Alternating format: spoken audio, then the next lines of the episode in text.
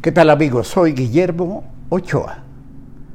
El señor presidente Andrés Manuel López Obrador, con su habitual modestia, anunció que en una encuesta a nivel mundial había quedado en primer lugar con un 66% de aprobación. Varios reporteros de la clase de Lor Molécula en la mañanera deben haberse arrodillado. No dio más datos el presidente acerca de la encuesta y no dijo cómo y quiénes la hicieron, si había pagado alguna inscripción o debía comprar determinado número de mesas para la cena de entrega de premios. Pero se veía muy satisfecho. Y tanto que se le imaginó que podía hacer lo que quisiera con nuestras fiestas patrias e invitar y pagar y darles la palabra en ellas a dictadorcetes como Miguel Díaz Canel el presidente de Cuba.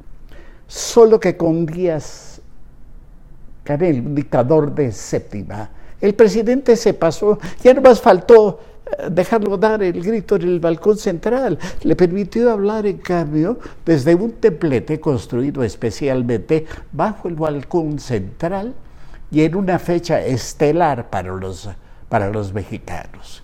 Díaz Canel es un burócrata educado y protegido por los Castro Rus fue, digamos, su muchacho durante muchos años. Fidel murió y Raúl ya está muy viejo.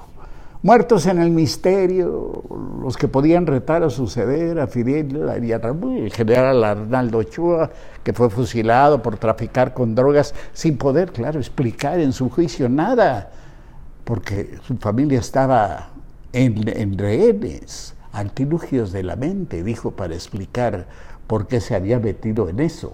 Elche se fue a hacer la revolución agraria a Bolivia, donde los campesinos tienen tierras para sembrar.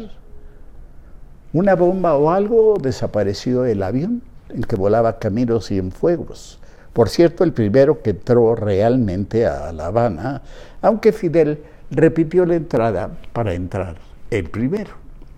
Hoy en Cuba el burócrata principal es Díaz Canel, que desde el Zócalo, desde nuestro Zócalo habló, desde luego, del embargo norteamericano, que no es tal y consiste más que nada en prohibir la negociación directa con Cuba, pero no el envío de remesas de Miami a los parientes que quedaron allá en la isla. Parientes que, que después de un trueque leonino, eh, ha servido para hinchar de, dólares las arcas del Banco Central cubano. Eh, tanto así que dicen ya no puedo cambiar más, más dólares.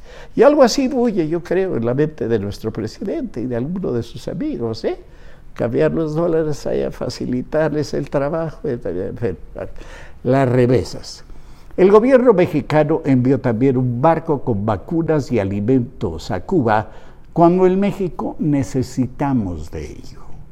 Que se jodan los mexicanos. Pues, ¿qué busca López Obrador? Mostrarse muy generoso con nuestros pueblos y convertirse en un líder continental, como ya lo postuló su invitado Maduro, el que habla con los pajaritos, al declararlo líder, cabeza de un inexistente frente progresista continental.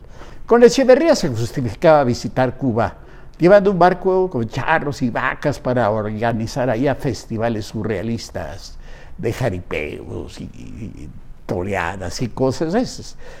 Regalarles la embajada de Mazarik también, con tal de que no nos mandaran guerrillas. Pero ¿qué calle busca López Obrador?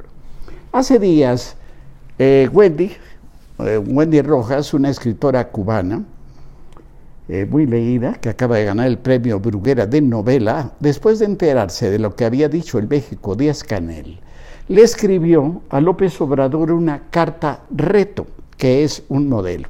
Se las leo. Presidente Andrés Manuel López Obrador, le propongo un reto.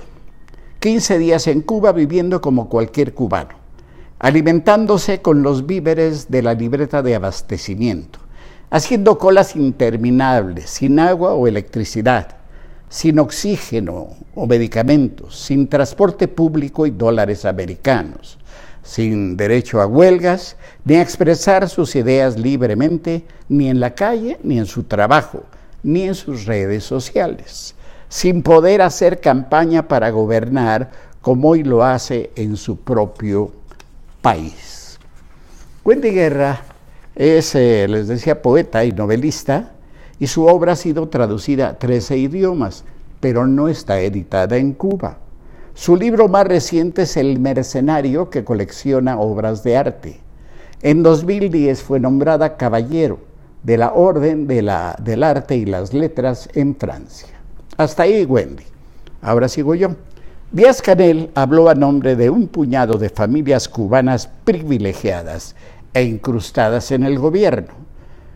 Yo estoy seguro que millones, que millones de mexicanos firmaríamos la misma carta reto que escribió Wendy Guerra dirigida al presidente López Obrador.